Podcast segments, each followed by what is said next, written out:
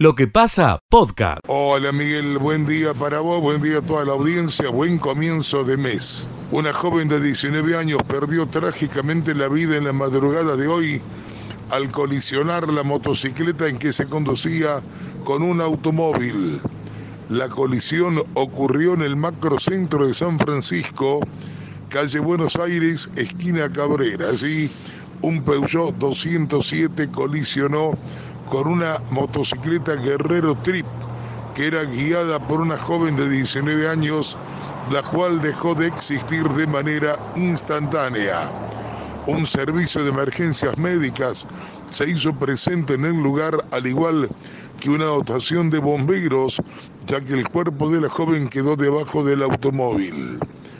La intersección estuvo cerrada al tránsito vehicular por algunos minutos hasta tanto trabajaron los peritos de policía judicial. Miguel, audiencia, el deseo de una muy buena jornada. Escucha lo mejor de lo que pasa. Hola, ¿qué tal? ¿Cómo te va? Muy buenos días. Son aproximadamente 300 personas las que iniciaron el esquema de vacunación en Justiniano Pose a partir de la aplicación de la demanda espontánea. Así lo señaló ayer el director del Hospital Municipal, Oscar Gómez. Llevábamos, hasta la semana pasada llevábamos ocho jornadas de vacunación espontánea. Ahora tenemos dos más, vamos a tener mañana y el jueves. Y la verdad que ha dado muy buen resultado. Mucha presencia de gente que va a recibir su tercera dosis, mucha llamativo el número de, vacunados que no habían sido vacunados nunca, que recibieron primeras dosis, y que esto, eso nos pone contentos, casi 300 personas que no estaban vacunadas que recibieron primeras dosis las semanas pasadas. El COE local continúa con el sistema de vacunación por demanda espontánea con dos jornadas por semana. Hoy y el jueves aplicarán primeras, segundas y terceras dosis con ese sistema. Desde Radio Sudeste en Justiniano Pose, informó Adrián Leonardi. Escucha lo mejor de lo que pasa. ¿Qué tal? ¿Cómo les va? Muy buenos días, Sergio de la Mayore, desde FM Horizonte Arroyo Cabral. En este caso, cambios, desde hoy se aplican cambios en los días de vacunación en la comunidad de Arroyo Cabral. Esto debido a la gran cantidad de vecinos ya vacunados, se modifica la atención del vacunatorio que funciona desde este día los martes y jueves de 9 a 12 en el auditorio municipal. En reemplazo de ser de lunes a viernes, se aplicará dos días a la semana la vacunación COVID o sea, los martes y jueves de 9 a 12. También en el informe epidemiológico, sensible reducción de casos. En el informe de anoche, 7 positivos, 37 negativos, 23 altas médicas y 77 positivos activos. También desde el Hospital Municipal se informó que está autorizada la tercera dosis de vacuna COVID para adolescentes de edad de 12 a 17 años. Eso sí, debe haber transcurrido cuatro meses de la segunda dosis inoculada el panorama que tenemos desde esta comunidad. Sergio de la Mayore, desde FM Horizonte Arroyo Cabral. Escucha lo mejor de lo que pasa. ¿Qué tal, Miguel? ¿Cómo le va? Un gusto, como siempre, saludarlo. Buen día para usted, buen día para todo el equipo y para toda la gran audiencia de la radio. Un accidente que ocurrió pasada las 21 horas en la avenida Presidente Perón y Caudillo Federal, este estoy en barrio industrial. Se trata de un masculino de 61 años, quien conducía un auto de alquiler, un taxi, y aparentemente perdió el control y terminó de impactar fuertemente con una columna de alumbrado público. El señor fue asistido por una ambulancia de bomberos voluntarios con traumatismo de tórax, cráneo y el rostro. Se encuentra bien estable en el Hospital Regional Pastor. Y todo el primer informe, volvemos al transcurso de la misma. Miguel, buena mañana para todos. Muchas gracias. Escucha lo mejor de lo que pasa.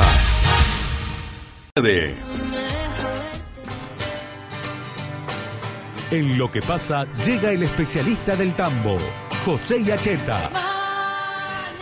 Comienzo de mes, comienzo de semana también, un poquito de martes hoy. José, buen día, ¿cómo estás? ¿Qué tal, Miguel? ¿Cómo te va? Muy buen día para vos, para toda la gran audiencia de AM930 de lo que pasa en esta mañana, hermosa mañana, eh, en la región central de la provincia de Córdoba. Nosotros eh, monitoreando en el tablero, eh, vos sabés que son tiempos de definiciones de precios y también va a haber novedades por el lado de los quesos. Voy primero con la leche. Bien. Algo le había anticipado ayer a Verónica en nuestra en nuestro aporte matinal.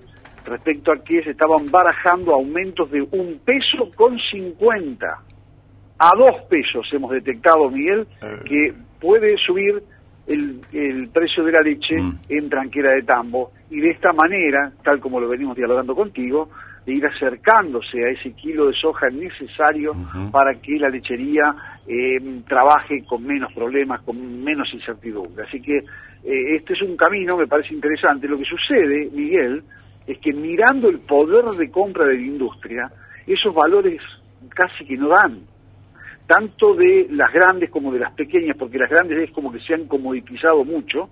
Eh, bueno, el tema es que los precios, si vos los mirás en, en- la góndola, eh, uno que tiene la oportunidad de recorrer muchos lugares en la República Argentina, eh, ve claramente de que eh, la oferta sigue siendo muy abundante, eso implica que hay empresas que para financiarse revientan, lo ponemos entre comillas, mercadería, vendiéndola por debajo del valor que al que deberían venderla.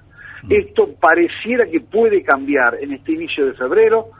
Han salido las empresas en esta semana con nuevas listas, con aumentos que van del 7 al 10%. Me acabo de comunicar con una láctea de la provincia de Buenos Aires, dice estamos en la misma línea, ojalá que esto lo convalide el mercado.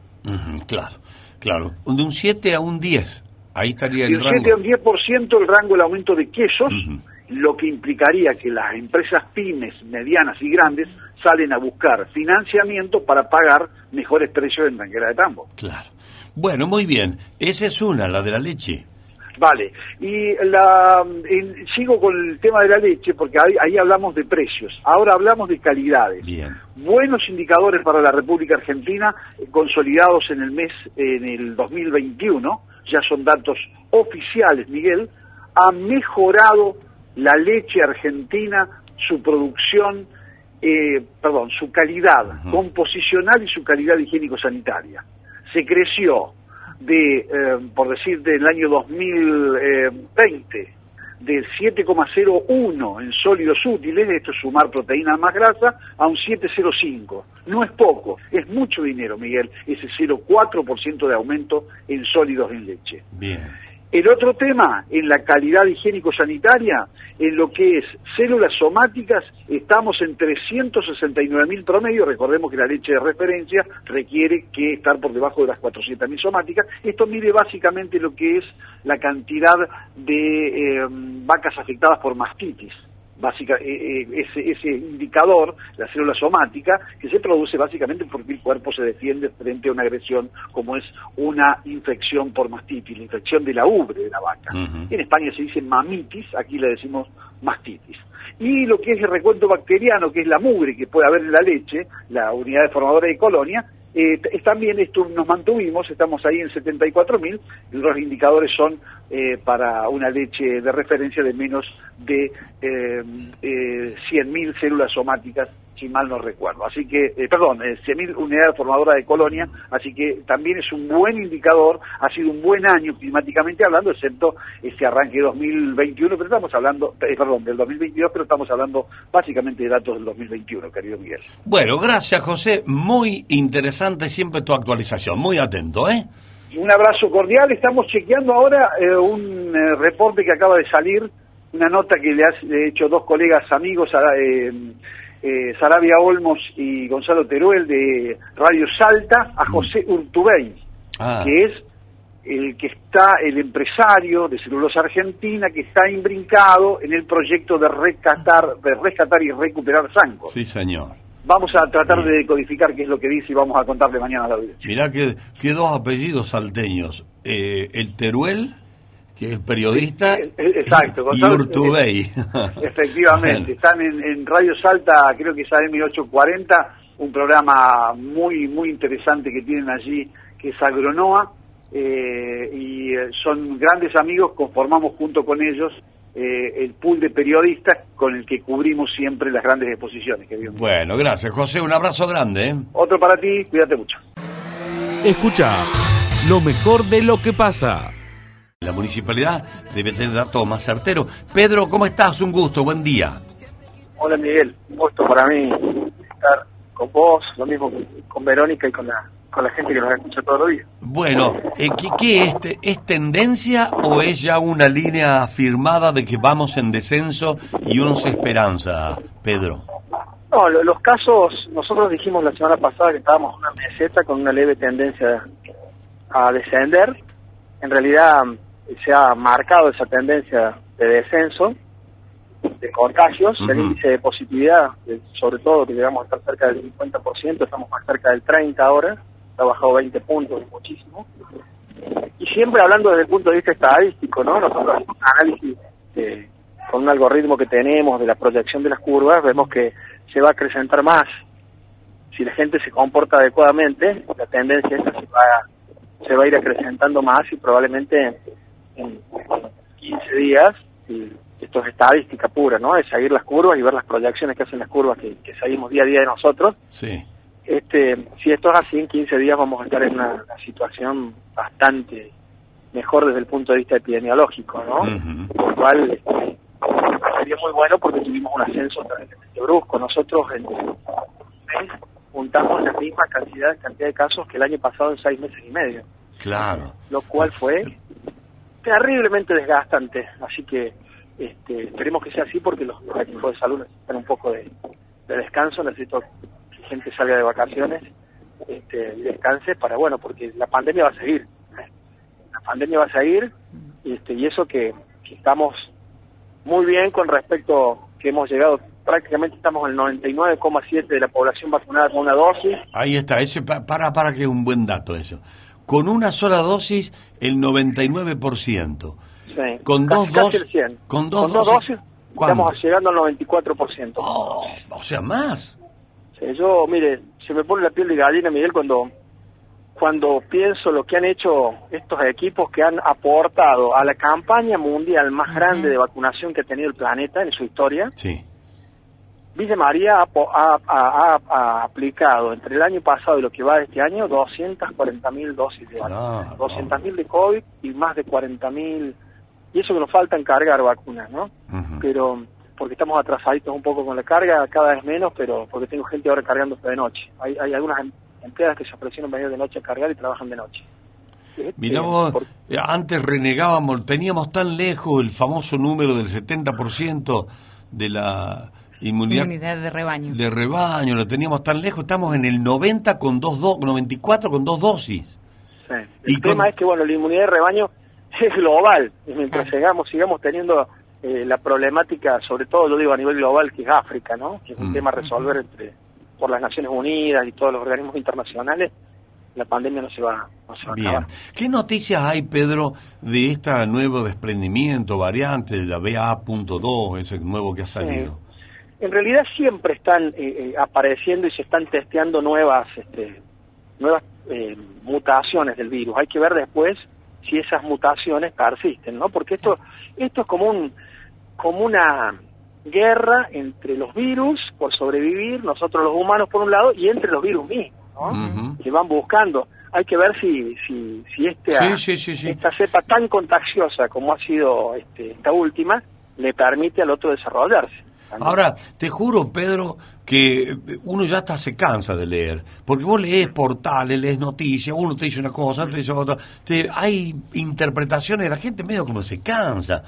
Eh, esta, esta BA2, no sé si estoy diciéndolo bien, BA.2 creo que es una cosa así, eh, por ahí he leído que es más contagiosa que la Omicron.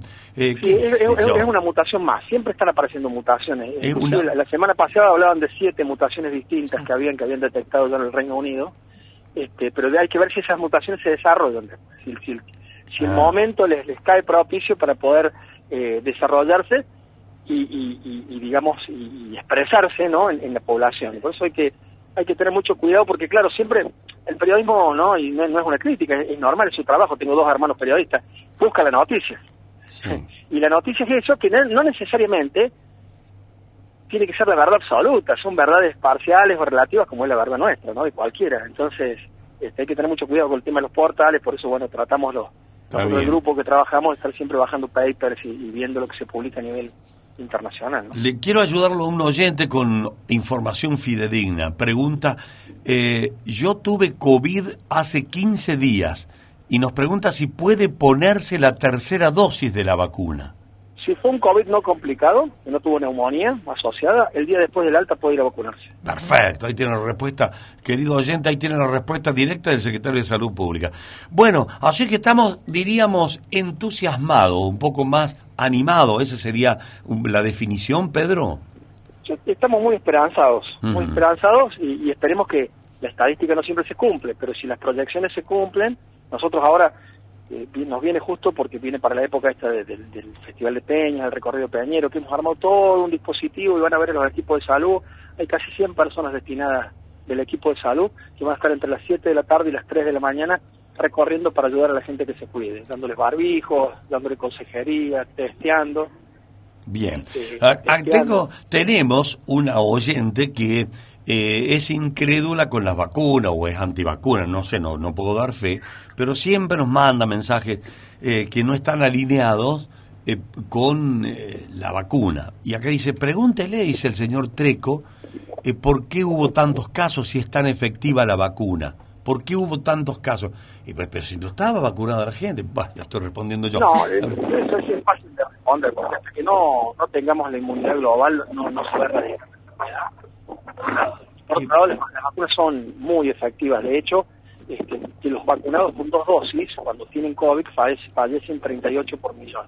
Mientras eso ya está estadísticamente estudiado y demostrado, mientras que si no tienen la vacunación o no tienen la vacuna, las dos dosis por lo menos, los fallecidos son 236 por millón. Es decir, es terriblemente significativa la, la, la, mortalidad y la morbilidad. Ahora, contagiarnos vamos a seguir contagiando. De hecho, eh, a ver, la gripe, que es una enfermedad, también mata en algunos eh, individuos predispuestos. Por eso se vacunan los grupos de riesgo. No es para que no se engripen, sino que si se engripan, lo van a padecer de manera más leve. Está bien. Eh, ¿Qué quería? Se me fue lo que quería preguntarte porque usted, cuando uno te tiene en línea quiere hacer todo, ¿viste? Ah, se, te amuchan las ideas y después, como no las anoto, se me escapa, pero la tenía A mí me pasa con vos, Miguel. Ah, ya, me acordé, me acordé, me acordé, pero perdóname. Los que tenemos Sputnik, la 1 y la 2, que ya pasó bastante tiempo, esas vacunas, eh, todavía tienen influencia. Por ejemplo, el caso mío particular, y discúlpenme que lo, lo, lo personalice, tengo dos Sputnik y tengo una AstraZeneca. ¿Cuál vale ahora para mí? ¿Quién me protege a mí? ¿La, la Sputnik o la AstraZeneca? Eh, las dos, las dos dosis de pero mirá que, la, mirá que la Sputnik me la puse hace seis meses, ¿eh? Sí, pero, pero, el refuerzo de, AstraZeneca es lo que potencia el efecto. Ah, bien. De hecho, probablemente cuando cumplamos seis meses de la tercera necesitemos una cuarta dosis no nos olvidemos que estas vacunas fueron desarrolladas en tiempo récord. Fue, la, industria que demostró realmente el, poder de fuego que tiene. Por eso ahora, ahora sabemos que su efectividad va entre los 6, 7 meses para desaparecer. Entonces, se está trabajando, de hecho, eh, Pfizer es uno de los laboratorios que más está trabajando en desarrollar una vacuna que sea anual, monodosis. Bien. Bueno, se viene la cuarta. Misión oyente, yo pasé el COVID sin enterarme prácticamente. Soy de riesgo y tengo las tres vacunas. Ahí está. Felicito. Bueno. Pedro, muchas gracias. Eh, Tenemos una última consulta del oyente. Dice, ¿cada cuánto eh, se puede agarrar COVID? Y con Omicron, eh, hasta 15 días después de, haber tenido COVID, hemos, hemos visto gente que ha vuelto a reinfectarse y en algunos casos que han persistido. Eh, eh, depende de la genética de cada uno. Y, y por último, acá hay posiciones encontradas con respecto a la aglomeración de público. Porque este fin de semana el Cosquín Cuarteto, Alto Alegre con cuatro mil personas, el cine bajo las estrellas el domingo era una multitud. Eh, a ver, Pedro, ¿eso qué? ¿Cómo, cómo procedemos ahí? primero que tenemos que seguir viviendo con la pandemia, no podemos seguir encerrados porque la gente nos pedía eso, era imposible tenernos encerrados. Y segundo, a ver, yo los escuchaba a ustedes este, recién hablar sobre la basura antes de, hacer la nota, ¿no? Los dos determinantes de salud más importantes para, nuestra para estar sanos, para no enfermarnos, para no morirnos, son el estilo de vida que nos imprimimos, las decisiones que tomamos todos los días. Por eso es tan importante que la gente entienda que el estilo de vida hoy dice uso de barbijo, distanciamiento social y lavado de manos, que sea algo un reto individual para cada uno y el segundo es el medio ambiente, cuidar el medio ambiente. ¿no? Son, nosotros La mesa epidemiológica de a poquito ya está empezando a trabajar en eso porque el futuro de la ciudad, de las ciudades del mundo, son ciudades sustentables, ciudades donde viven en armonía con el medio ambiente y ciudades donde la gente salud entendiendo que el principal determinante es el estilo de vida, es decir, las decisiones que toma todos los días cuando se levanta. Este, nosotros estamos fuertemente trabajando en eso, estamos convencidos que es, que es así. Y bueno, tengo un equipo maravilloso de personas que hoy estoy ahora estoy afuera del caso de la calera que vamos a ir a ver un, caso que tenemos que, intervenir. Este, y mientras uno tenga equipos así, uno contento se levanta la mañana para trabajar por la gente. Escucha lo mejor de lo que pasa. Hemos recibido ayer los autos. Bueno, los mismos tienen un costo de 1.650 pesos. No se necesita ninguna receta o indicación del médico. Simplemente tiene que venir la persona a comprarlo y bueno, nosotros acá le explicamos el, método de uso, cómo funciona. Eh, esto lleva todo un registro eh, donde nosotros cargamos datos del afiliado, es muy importante. Le pedimos todo, DNI, teléfono, dirección, para que eh, todo quede registrado en la base de datos. La persona que se lo coloca, ¿cómo hace después a través del resultado? Nosotros eh, le enviamos, le damos un papelito donde hay un número de teléfono donde ellos se pueden contactar para informarnos el resultado. A ustedes mismos. A nosotros, que nosotros dentro de esta misma página hacemos eh, el informe sino el mismo paciente, la, misma persona, se lleva un comprobante que es una declaración de dispensa donde figura un link donde ellos pueden hacer el informe también. Si en el día de hoy hemos vendido, eh, recién justamente fue el primero, no sé si eh, estén, eh, digamos, la población al tanto, pero bueno, aprovechamos para, para informar que nosotros acá en lo que es eh, Vida Casa Central, Mendoza y 9 de julio, tenemos stock. Escucha lo mejor de lo que pasa. La columna de Martín Aranís. Miguel, vamos a hablar de un tema que en las últimas horas ha generado una enorme repercusión y una enorme incertidumbre también desde el punto de vista político y sobre todo económico, ¿no? Que es esta definición de Máximo Kirchner de apartarse del bloque oficial del Frente de Todos en la Cámara de Diputados. Y aquellos que nos gusta más la política que la economía siempre decimos lo mismo. Eh, la economía es eh, política, ¿no? Nunca es al revés. Siempre la política termina definiendo la, la, economía. Y por eso hablamos de un máximo problema que tiene ahora el, el gobierno. Por lo de máximo. Claro. Máximo problema por máximo. Por máximo, exactamente. Y vamos a explicar un poco eh, por qué llegamos a esta tesis, ¿no? Para plantear en, la columna. Porque no es un diputado más, eh, Máximo Kirchner. De hecho, unas horas antes, Pablo Carro, diputado de Córdoba, también había expresado diferencias con respecto a este acuerdo del gobierno con el Fondo Monetario Internacional. Lo había expresado en las redes sociales, pero claro, es Pablo Carro, no es Máximo Kirchner, ¿no? Entonces, allí vemos la importancia que tiene esta definición. Primero, que es el presidente de bloque, y segundo, que es el presidente o líder de la cámpora, Máximo Kirchner. Fue el fundador de esta organización política, que lo tiene, por ejemplo, Aguado de Pedro como el ministro del Interior de Alberto Fernández. Y allí ya hay diferencias. Porque Aguado de Pedro, cuando perdieron las elecciones, paso, hace unos meses atrás, puso la renuncia a disposición. Esta vez por más que Máximo diga, diga yo me voy de la presidencia del bloque, Guado de Pedro no salió a decir yo también me voy o pongo mi renuncia a disposición, porque hay diferencias. Guado de Pedro cree que es un poco el camino, que el gobierno está haciendo el máximo esfuerzo en torno a este tema, y Máximo Kirchner entiende de que no, que no es la forma de arreglar con el Fondo Monetario Internacional. ¿Qué maneja la cámpora? El PAMI, IPF y ANSES. Los sectores más ligados a Alberto Fernández, Miguel, ya están planteando quitarle esas cajas o esos organismos a la cámpora. Por esta definición de máximo. Por esta definición. Claro. Mira, yo quiero agregarte que eh, hay otras voces que están acompañando esto de Máximo bueno, Esa es la gran. No, no, no son renuncias, pero son voces que están acompañadas. Ah, estoy mirando ya aquí, yo no creo que lo hayas visto, Fernanda Vallejos. También, sí. Dice. Es más del sector duro. Sí, digamos. pero no lo viste lo que dijo. No, no, a ver qué Te, dijo. te lo leo porque vos no- acaba de aparecer. Bien. La derrota en el 2023 con este acuerdo con el fondo está asegurada con altísima probabilidad. Así dijo. O sea, Durísimo. el- después está lo, lo que dijo hace un rato eh, el que era radical y ahora es Leopoldo Moró. Leopoldo Moró, adelantando que el kirchnerismo va a intentar modificar el acuerdo con el fondo en el Congreso. Es decir, están planteadas las, las cartas internas dentro del gobierno, pero en una forma muy, muy frontal. Bueno, ese es otro tema. El Congreso va a tratar este acuerdo. Seguramente va a entrar por la Cámara de Senadores, Miguel. ¿Por qué va a entrar por la Cámara de Senadores? Porque los senadores responden a las provincias, responden a los gobernadores. Los gobernadores van a respaldar este acuerdo que ha llegado Alberto Fernández con el Fondo Monetario Internacional porque implica recursos para las provincias, ¿no? Eh, Es una erogación que no va a ser tan cuantiosa en los próximos años, va a implicar que las provincias reciban más plata, así que en el Senado va a salir, se va a aprobar. La gran discusión va a ser luego, en la Cámara de, de Diputados. ¿Y por qué un diputado opositor, recordemos que fue la oposición actual quien sacó este crédito con el Fondo Monetario, ¿no? Sí, sí. Deben tener una eh, actitud muy responsable a la hora de tratar este tema porque ellos sacaron el crédito.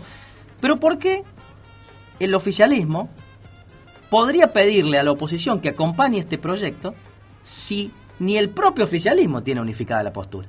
No sé si me... me sí, claro, claro, es claro. Entonces, yo como dirigente opositor, sí, yo soy responsable o, o mi espacio político es responsable por haber sacado el crédito. Está bien, lo tengo que asumir y nosotros nos mandamos el, Sí. el moco, para decirlo de alguna forma. Pero ahora, ante este acuerdo, ¿por qué vos como oficialista me venís a plantear a mí que yo te acompañe este proyecto si ni siquiera ustedes tienen esa posición asumida? Además, sin los votos del kirchnerismo en la Cámara de Diputados, ¿le alcanza al oficialismo No. para aprobar? No. le alcanza. No, no le alcanza. no. Entonces ni siquiera va a tener los votos propios para poder avanzar. Realmente esta definición de Máximo Kirchner es muy dura. Yo creo que implica, Miguel, algo fundamental. En 2023 va a haber paso en el oficialismo. Ya lo ha dicho Alberto Fernández inclusive.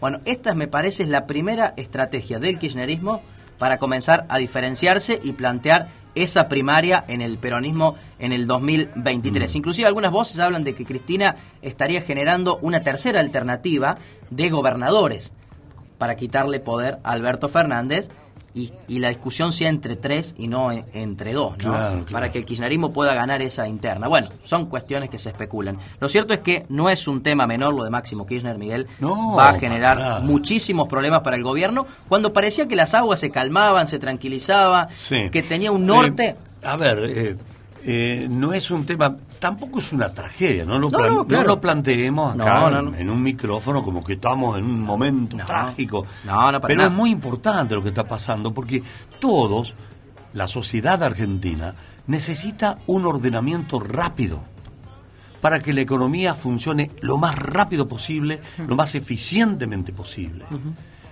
Estas discordancias y diferencias no hacen más que relantizar esto que es necesario. ¿Y cuál sería la alternativa, Miguel, de no acordar con el Fondo Monetario o de buscar otro acuerdo como plantea Máximo? Porque este, en principio, no hay cambios en las normas laborales, no hay cambios previsionales, eh, las metas fiscales son a tres o cuatro años hasta llegar Sí. al déficit Lo cero. que pasa es que el kirchnerismo, ¿Qué es lo que quieren? lo que pasa es que el kirchnerismo conoce la letra chica, que nosotros no conocemos, ni vos ni yo, ni siquiera legisladores de la oposición.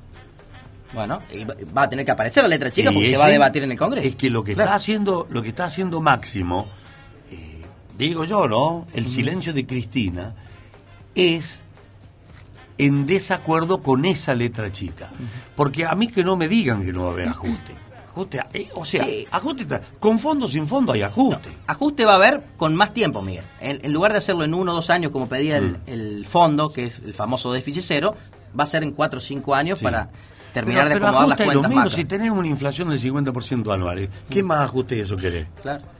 Si vos ganás 20 pesos y a, y a fin de año tenés, tenés uno con 50. ¿Y quién eh, sufre más eso? Los jubilados y los estatales, y todo, fundamentalmente, claro. ¿no? Hablando en Claro. criollo, yo coincido con Miguel. eh, Máximo abre el paraguas de antemano y dice, bueno, cuando se conozca la letra chica, diga, bueno, yo por Mm. esto renuncié. Claro. Porque no estoy de Ah, acuerdo sí. con esto, con esto, con esto, con Y esto. además no está ajena a Cristina. eh. Bueno, pero ese otro punto, Cristina, Miguel, es que recién lo mencionaba. A ver, yo creo que Cristina no está en todo de acuerdo con este acuerdo, con el Fondo Monetario. De hecho, Alberto dijo que tiene matices, ¿no? Cristina.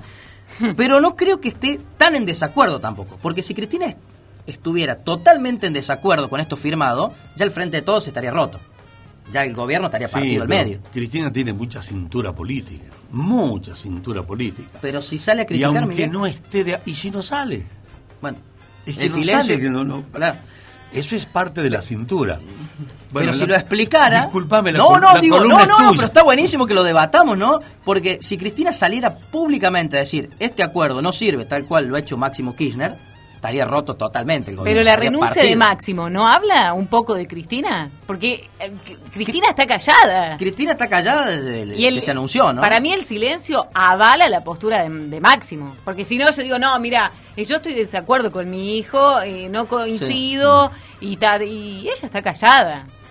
Sí, yo creo que no está del todo, de, obviamente que no está de acuerdo para nada con esto, pero no está del todo de acuerdo. Porque si no estuviera del todo de acuerdo, ya hubiera pateado el tablero y, se- y Sí. esto No, se, yo no se coincido. iría el tacho. ¿No? No. Yo creo que Cristina está ya sabe quién va a ser hasta su compañero de fórmula para el... do- En eso está Cristina. Sí. Y ¿Cristina candidata, dice usted, 2023? Sí. ¿Sí? ¿Seguro? Y si no lo va a poner, va a decir, va vos. Este, los silencios hablan. Y si vos haces silencio y no generás acciones de parte de ese silencio, como la renuncia de Máximo, empezás a desaparecer. Cristina hace silencio, pero está viva, al punto que estamos hablando de Cristina y no de Máximo.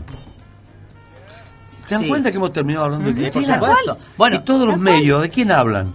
Tal cual. Cristina, ¿De claro. quién hablan? De Cristina, hablan. No hablan ni de Alberto. No hablamos de la ma Hoy hay una marcha contra la Corte Suprema de Justicia, que es casi, un, casi una rebelión institucional.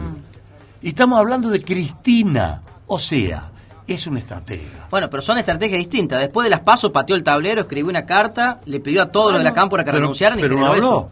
Escribió una carta. Escribió una carta, Ah, sí, bueno, escribió una carta. ¿Sabe dónde habló? Pero esta vez no habló. ¿Sabe dónde habló? En Panamá. Bueno, en, en- ahora ¿Panamá habló? en Honduras. Eh, perdón, En en, Honduras, me en. Honduras, en Honduras. En Honduras habló. Sí. Mirá dónde fue a decir. Dijo dos cositas, pero ¿quién habló? Cristina. Y todos estamos Cristina, Cristina. Si no, no estaría vigente. Bueno, pues miren cómo una decisión simplemente no se apartó del bloque, ¿eh? se apartó de la presidencia nada más. Mm. Miren cómo esa definición genera terrible incertidumbre y lo que decías, Miguel. Necesitamos certidumbre los Pero argentinos, ¿no? claro, claro. Y esto... No, no necesitamos chicanas. Yo sé que me van a contestar los políticos, sí, pero la democracia se hace debatiendo. Sí, está todo bien. Pero acuérdense que quienes votamos somos nosotros, a uno o a otro. Pónganse de acuerdo, muchachos. Pónganse de acuerdo. No sé si será el de la Moncloa, la referencia, no sé qué será. Pero hay que ponerse de acuerdo porque estoy cansado, ya se me está yendo la vida, caramba. Miguel, pero vos desde que tenés noción, ¿desde hace cuánto que el pueblo viene pidiendo acuerdo, consenso, No, no, diálogo, una economía medianamente encaminada? Desde 1810. ¿Y tuvimos resultados? No. Sol- yo sé, un mismo. peronista me va a decir, sí, cuando vino el general, sí, está bien, vino el general, cambió. Las Sí, hubo cuestiones momentos de sociales, acuerdo, sí, eh, sí, creó El, el voto de las tenemos una mujeres, economía estable. eh, No, no, hizo no. lo de los gremios, está bien, conquistas sociales, después se le fue de las manos a mi juicio, pero, pero estamos siempre lo mismo. Vinieron los milicos, pasaron los milicos, vino la democracia, sigamos en democracia, todos aplaudimos, viva la democracia. ¿Eh? ¿Qué pasa? Cada vez nos peleamos más. ¿Es justo eso para nosotros que laburamos todos los días? ¿Es justo? Renuncia un tipo, un tío, acá los medios, todo. Hablemos de la. de qué hacer, pa- qué estrategia hacemos.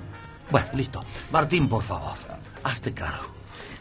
A ver, de lo que decís finalmente, Miguel, creo que los argentinos tenemos algunos grandes consensos. Creo que los tenemos. La salud pública, la educación pública, los derechos humanos, la democracia, creo que son consensos que tenemos como sociedad amplísimos. No tenemos consensos, evidentemente, en cómo encarar nuestra economía, ¿no? Porque el gran talón de Aquiles de, de los años posteriores a la, a la violenta dictadura fue la, la economía, ¿no? No la, hemos, no la hemos podido acomodar nunca, nunca, nunca. Y estas definiciones, cuando todos dijimos, bueno, acuerdo con el fondo, hay certidumbre, tranquilidad, Máximo pateó el tablero y volvimos creo que a fojas. Estas cosas que, no sé, en la Argentina parece que fuesen una normalidad. Y todo porque es cuestión ideológica, que hay que respetar. Porque uno piensa de A y el otro piensa B. Y este es el problema. Hay una división en la sociedad que no se puede eh, eliminar, o por lo menos acercar posiciones. Quien es de izquierda tiene derecho a hacerlo y quien es derecha, de derecha también. Pero se puede convivir o no. Tal cual. El O problema ser- es cuando pasamos de la ideología al, Al fanatismo, fundamentalismo, al claro. fundamentalismo. Al fundamentalismo. Claro. Entonces Ah. eso no nos deja pensar. Acá o, o somos Cuba o somos Estados Unidos. Claro. No, somos Ni una ni otra, claro. Bueno, listo, chicos. Nos vemos mañana, Miguel. Nos vemos mañana. Hasta luego. ¿Va a venir acá mañana nuevo? Sí, estimo que sí, que sí, acá estamos cerquita. Escucha lo mejor de lo que pasa. Argentina o Argentina, Colombia, Kempes, Federico Gelic. Querido Federico, contanos por favor novedades.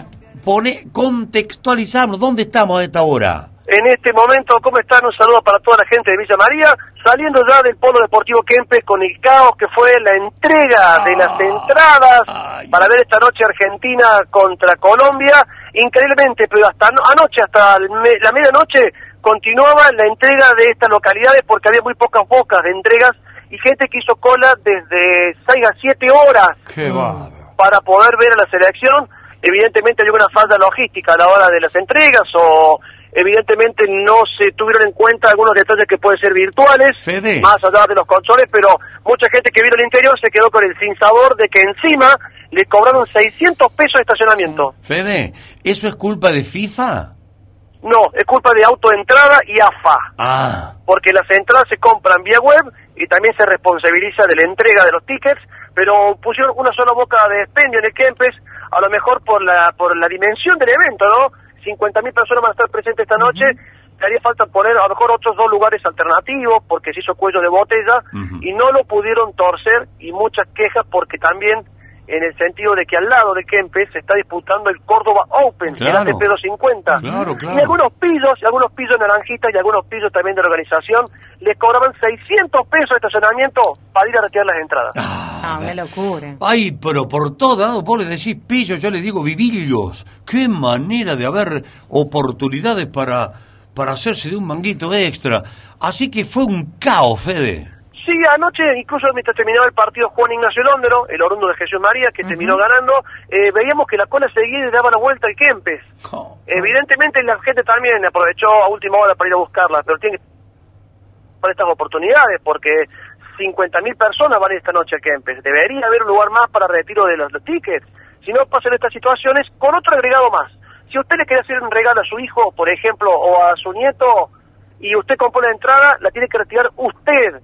No se la daban a terceros. Ajá. Así que mucha gente hizo cola tres horas y media y no la pudo retirar por esa situación. Oh. no, que venga tu papá. Pero mi papá vive en Vida María. Oh. Bueno, que venga él a buscarla. Qué Entonces, garronazo, qué falta de respeto. se podría solucionar de otra manera. Estamos sí, en tipo de código QR, eh, algo que pueda tener un poco de la gran congestión que se armó, porque sobre todo había mucha gente del interior. La Pampa, Venado Tuerto, Santa Fe, Tucumán, Santiago del Estero. Algunos que estaban de turistas en Córdoba y otros que vinieron especialmente para el partido y literalmente perdieron el día hasta retener su entrada. ¿Qué, en época de virtualidad? Vos me ven- nos venías a contar esto, Federico. La verdad que no, es un plomazo lo que estás contando. y sobre todo porque el que queda mal parado es Córdoba. Ya Claro. todo el mundo se va a acordar de la desorganización y por más que Córdoba no tenga nada que ver con respecto a este sistema, termina pagando los platos rotos porque va a quedar en el ambiente eso. Sí, sí, tenés razón. ¿Y algo de los, de los muchachos, los, los jugadores? ¿Tenés alguna noticia de dónde están? Si... El plantel de la selección argentina llegó anoche al Quorum Hotel ante 200 hinchas que lo estaban esperando con pancartas, con algunos buscando alguna foto, con cánticos, y me animo a decir de que el más elogiado fue el Dibu Martínez. Ajá. El arquero después de la Copa América se ganó un lugar entre los ídolos, sobre todo en los niños, la mayoría con guantes, la mayoría con la camiseta roja con el número 23. Evidentemente el Diego Martínez, lo que dejó la Copa América con el mirá que te como ante los colombianos por penales, se metió en el corazón de muchos hinchas y te diría que después de Messi, que te recuerdo que no vino, es de los más aplaudidos por la gente con el Fideo Di María. Qué lindo. Bueno, eh, no es, tampoco la selección es privativa de Messi. Está muy bueno. No, que, aparezca ha sido bueno, pero está claro que es el máximo atractivo, por ahí Sí. convoca al público no tan futbolero, pero bienvenido sea que aparezcan también estos nuevos ídolos, ¿no? Para que se vayan renovando las ilusiones y las personas y esperando que sea una gran fiesta esta noche. Con el agregado te comento, se está disputando el Córdoba Open ya desde las 10 de la mañana y tiene que terminar a las 5 de la tarde porque a las 5 y media agarra el ope- empieza el operativo de seguridad para el partido del Kempes. Y lo separan 200 metros a un evento de otro, así que va a ser inevitable un cuello de botella con la, la gente que sale del torneo de tenis, con la gente que ingresa al, al Mario Kempes para ver a la selección. Así Bueno. preparémonos para otra congestión a la tarde. Paciencia. ¿Y, vos, ¿Y cómo te las arreglás para laburar, Federico? No, en mi caso nos dan estacionamiento, pero yo voy a las 5 de la tarde. Yo voy tres horas y medias antes. Ah, ¿y a qué hora entras? Sabiendo... Eh, perdóname, ¿entras a la cancha?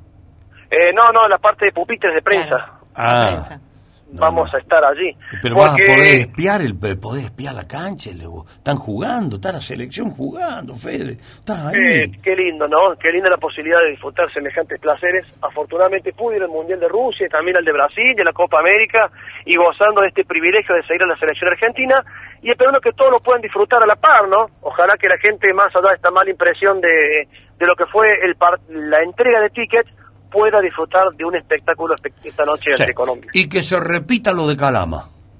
Yo quiero. Yo también. Esperemos que así sea. Todos queremos. Dale, eh, en homenaje al Bati, que hoy cumpleaños Batistuta. En- Batistuta, sí, sí, en Córdoba eh, metió su gol número 50 contra Colombia en el año 99.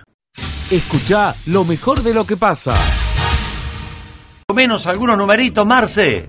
Bueno, muchas gracias, Miguel. Efectivamente, para poder charlar con Gustavo Nicola sobre el patio de comidas, eh, porque esto va a comenzar el viernes, este recorrido peñero que ya, lógicamente, como decíamos ayer por la mañana, el tránsito está interrumpido en esta arteria donde se va a estar instalando la agrupación folclórica Villa María, los soñadores y además el patio de comida de la gente del Cuerpo de Bomberos Voluntarios, que estará ubicado en la calle Catabarca, esquina Bruno Ceballos, tan clásico y tradicional de hace bastante tiempo.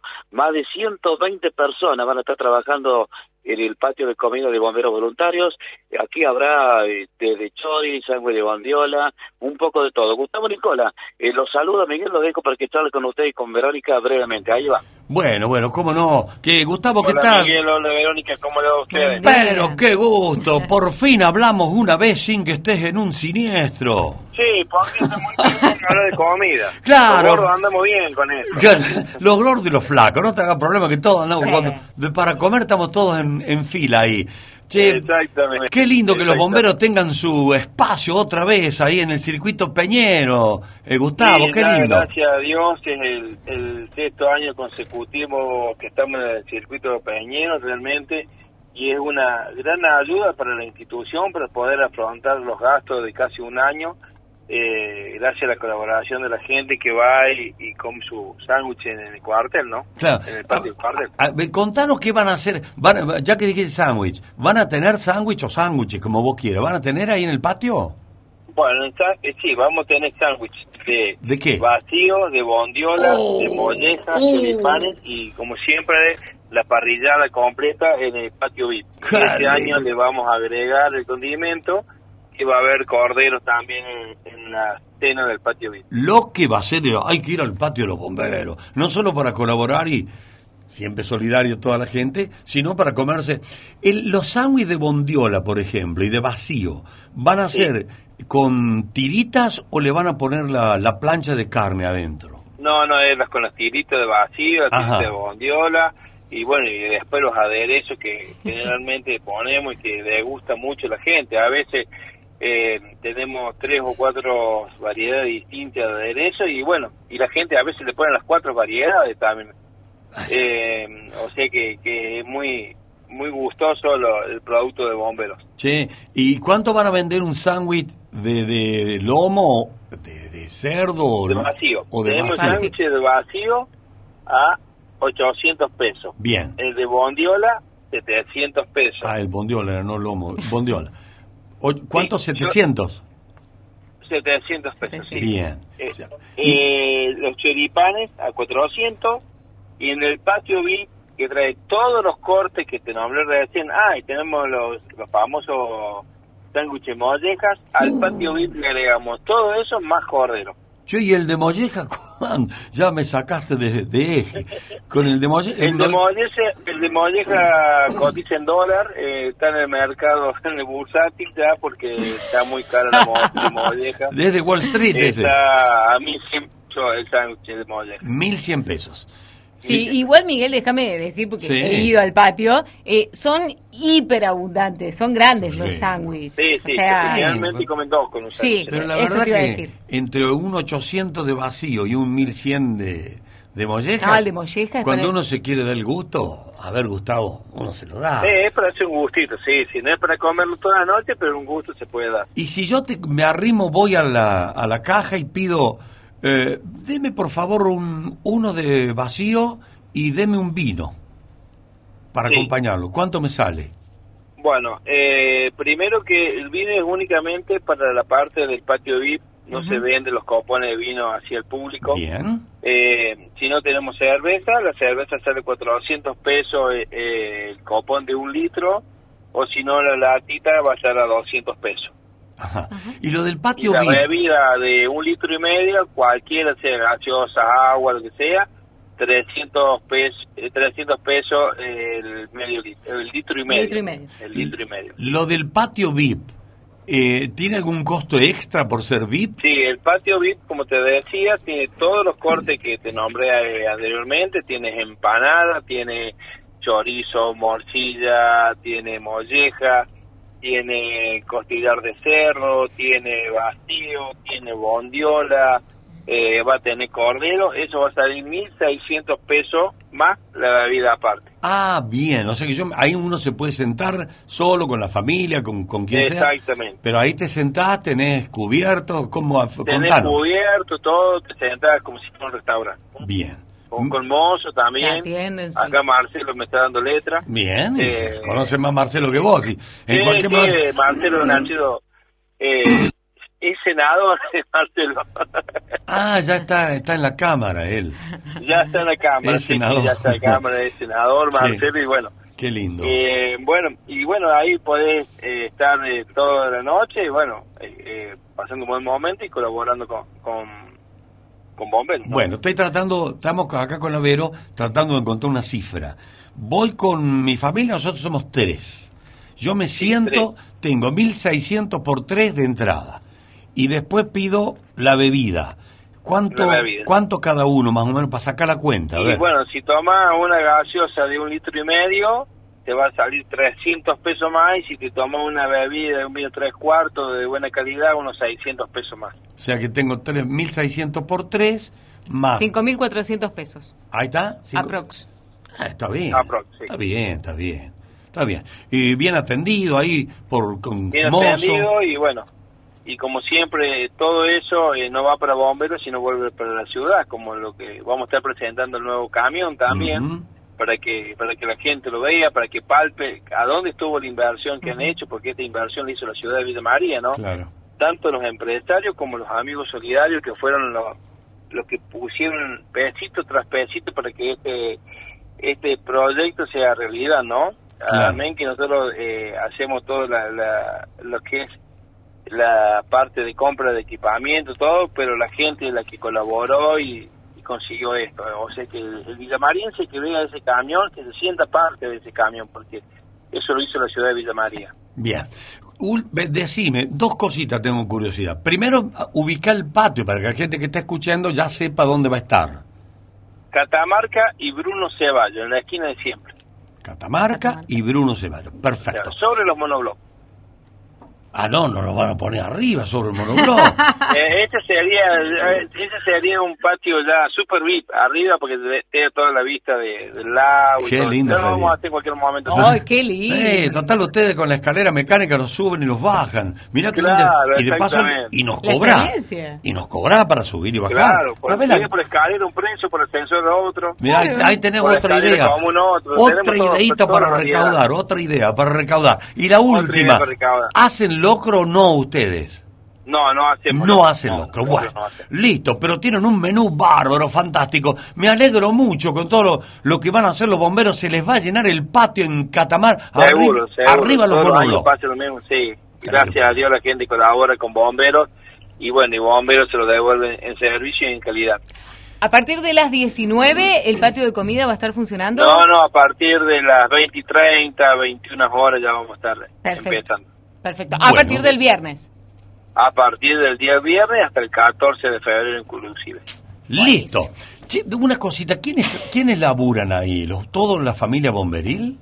Los 120 bomberos más Ah, la un familia. los aplauso, un aplauso, muy bien, muy bien. Ahí, la- ahí se labura, desde el primero hasta el último. Sé que- Todos tenemos nuestros roles, todos vamos a trabajar y no solamente eso, sino también eh, vamos a, a- a- no tenemos que dejar de lado las intervenciones que tenemos Claro. diariamente, porque si no estamos todos en el patio y quién atiende las intervenciones. Tenemos gente, o sea que tenemos la el cuartel, estos 14 días trabaja las 24 horas. ¿Por qué?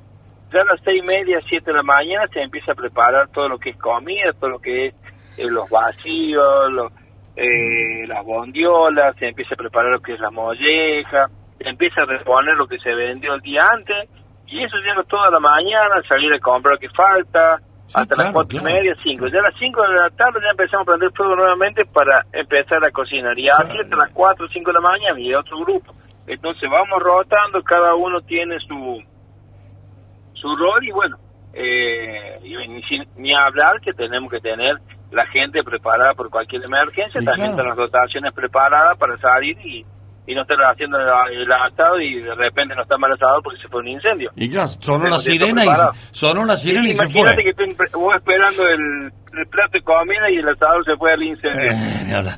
Bueno, bueno, Gustavo, un gran abrazo, saludos a todos, eh, a todos No, los bomberos, que tengan éxito, que recauden mucho. Sabemos que vuelve todo para nosotros, así que Seguro que va a ser así. te mandamos un gran abrazo acá desde, desde el piso. Gracias ¿eh? a ustedes por estar siempre presentes y, y hacer eco de toda la actividad que hace Bomberos. Bueno, gracias. ¿Me pasás con Marcelito, por favor? Ahí te paso con Marcelo. Bueno, cómo no. senador de Bomberos.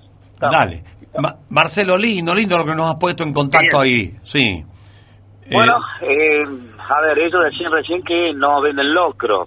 Y yo ayer me había adelantado con un precio, Sí. pero hay que buscar tres billetes más de 100 para que podamos llegar a la porción de locro. Estoy hablando de 800 pesos. De todos modos, mañana vamos a estar charlando con Gustavo Taconi de la agrupación folclórica Villa María, que va a dar otro tipo de precios, como son la- en las agrupaciones, ¿no? En el caso de, de las peñas. Las peñas, que son dos, que son la de los soñadores y la de la agrupación Agrupación, folclórica. Exactamente. Bueno, eso es más fácil para ponerse de acuerdo, son dos.